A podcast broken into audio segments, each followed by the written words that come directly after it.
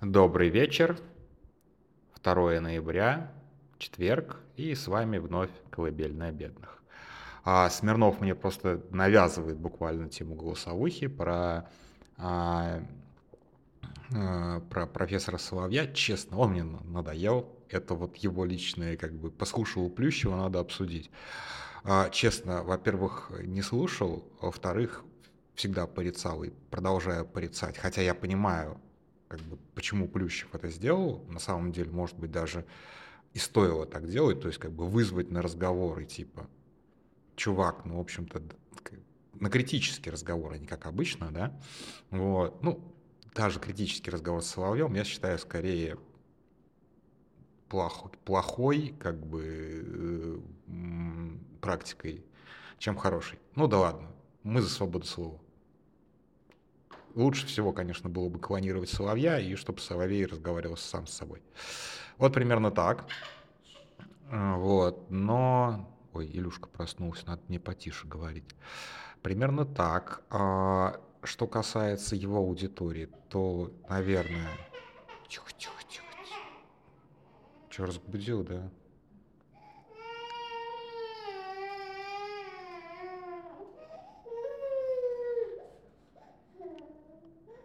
Вот. Ну, надеюсь, еще заснет опять. Пойду в другое помещение. Там, наверное, продолжу. Что касается аудитории Соловья, то мне кажется, что здесь Смирнов прав, что большая часть его а, зрителей, слушателей, так или иначе, это не те люди, которые получают информацию из независимых медиа, хотя как бы тоже слишком, может быть, хорошо думаю о зрителях и слушателях независимых медиа.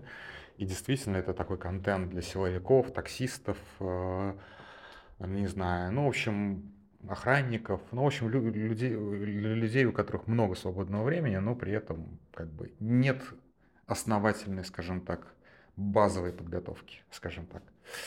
Вот, не, не будем оскорблять этих людей уж совсем, поэтому да, а, действительно, какое-то количество конспирологов с удовольствием слушают конспирологию. Что с этим можно сделать? Совершенно как бы нормально, что есть рыночная, скажем так, ниша, и в этой рыночной нише существует а, некое предложение. И, безусловно, опять же, с точки зрения, с точки зрения рынка, действительно, эта ниша расширяется, потому что все больше и больше а, власть как бы а, заворачивается в саму себя, все больше и больше, больше и больше дистанция между прям супер top-level ом, который принимает решения, и низовым уровнем, который эти решения исполняет.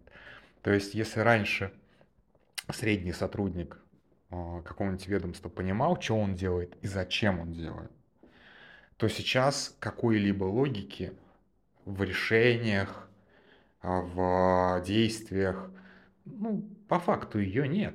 Как бы. То есть она как бы глобально, наверное, есть, но мы ее уже не понимаем.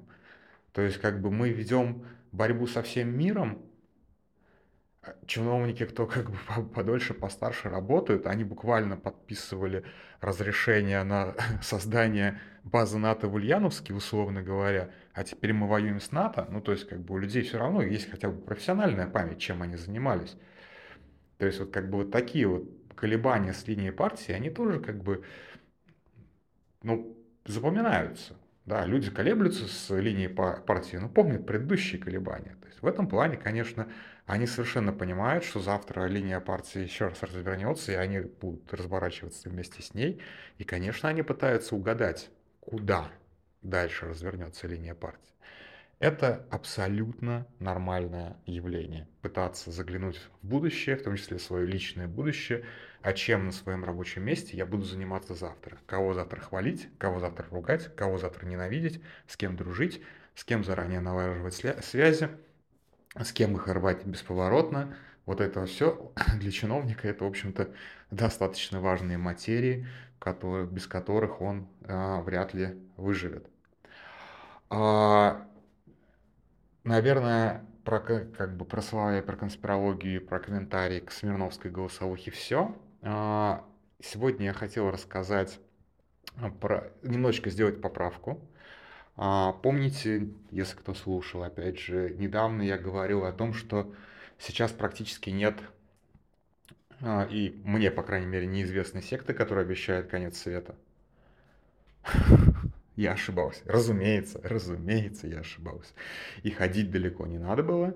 А, и вот сегодня, может быть, вы видели пресс-релиз а, службы безопасности Украины СБУ о том, что а, арестованы, задержаны, уж не знаю, как там, как бы не разбираясь в правоохранительной а, системе Украины, а, члены некой секты АЛЛАТРА, если я не, если я не ошибаюсь. А, разумеется, я себе такой узелок на память сделал, загуглить, что это такое. И один из слушателей этого канала через буквально по пару часов скинул мне, что это за секта. Опять же, у меня не было, к сожалению, времени нормально погуглить. А... Статья, я ее прикреплю к голосовухе, а, статья на украинском, ну, мягко говоря, не комплементарная.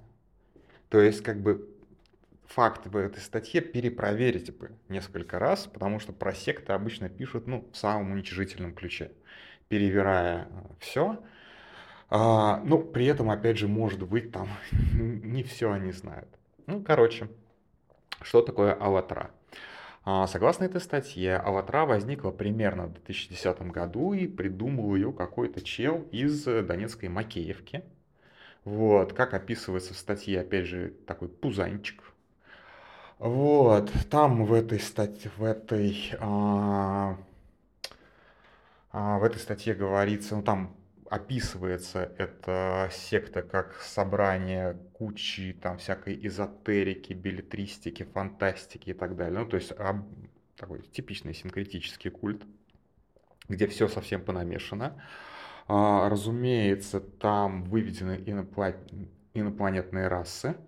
Две, вторую не запомнил. Первая это Анунаки, а, честно, опять же, не запомнил, кто злодей, а кто добро. Вот открыл на компе эту статью, чтобы прям зачитывать куски, но теперь не у компа, потому что ребенок проснулся.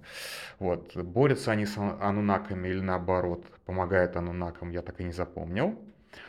А, потом, а, что важно про эту секту понимать, что она достаточно массовая а, в Украине. А, она антисемитская, а, соответственно, анунаки и евреи, видимо, друзья. Ну, если анунаки враги, то, соответственно, ну, евреи точно враги. А, и опять же, в этой статье утверждается, что члены этой секты в Ростове, ну, видимо, в Ростове-на-Дону российском, совершали нападение на синагогу, что я первый раз слышу. Это надо уточнять, это надо проверять. В этой секте состояли или состоят, как утверждает опять же эта статья, многие из э, украинских топ-чиновников, прям супер топ-чиновников, включая бывшего главу СБУ Баканова. И тут меня как бы немножечко перевернуло, хотя это вот тоже, опять же, может быть абсолютный поклеп, извините, как бы. То есть, как бы, еще раз я повторяю, не проверял, не проверял. За что купил, зато продаю. То есть, как бы, это просто описание, э, описание секты, которая, возможно, имеет под собой как раз цель как раз замочить этого самого Баканова. Там называется еще как, куча каких-то чиновников украинских, э, а, имен, имен которых я не запомнил, но, насколько я понимаю, достаточно представительная коллекция. А, что эта секта обещает? Во-первых, а, это, опять же, очень сильно похоже на такой стандартный поклеп в сторону секты, потому что любая секта обязательно обвиняется в а, каких-то половых извращениях. Так вот, а, особенностью этой секты выделяется многочасовой кунилингус. Опять же, это, ну, как бы, скорее, наверное, все-таки плюс, чем минус, но в статье это подчеркивается скорее как минус, чем плюс. Ну, да ладно, окей, этот момент опустим. Но самое главное, самое главное, прям основное, а, эта секта обещает конец света 24 декабря 2024 года. Ура! Просто ура! Наконец-то! Давно не было. Просто как бы по- поскольку сколько, сколько в, в мою личную коллекцию концов света добавится еще один. Последний, наверное, все-таки был, ну, давненько уже, тут, когда календарь мая заканчивался. А, календарь, календарь в кавычках мая, в кавычках заканчивался, в кавычках. Ну, то есть это же, блин, это такой подарок судьбы на самом деле. Вот. А нынешнее руководство СБУ преследует, видимо, их не как бывших там близких шефа, а, а за типа продвижение пророссийского нарратива. Не понимаю, как бы, какой там может быть пророссийский нарратив, но вполне возможно, как бы, спецслужбы могут использовать секты. Да, и тот же самый Баканов мог не состоять в секте, а просто, просто ее использовать. Вот, символика у них тоже офигительная совершенно. Там какие-то белые одежды с красными рыцарскими крестами, мальтийскими, по-моему, если я не ошибаюсь. Там вообще все офигенно. А, блин, было бы время, я бы сейчас прям занялся исследованием этой секты, прям очень интересно. То есть, опять же, судя по всему, активно они не только в Украине, но и в России. И для меня, как для редактора Медиазона, в общем-то, достаточно стыдно, что я первый раз слышу, и слышу я это, блин, от СБУ. Вот, так что вот такие вот у нас новости на сектантском фронте, на фронте теории заговоров. Это покруче Соловья. Да, забыл сказать, что их, их как бы продвиг... Э, обвиняют в продвижении пророссийских нарративов, но у них, насколько я понял, нарратив такой славяне объединяйтесь против анунаков, э, рептилоидов и евреев. Вот примерно такой. То есть как бы объединение славян против жидов, это, ну, наверное, ну, это следующий этап пророссийского, российского нарратива. Мы до этого все-таки еще не, до, не докатились.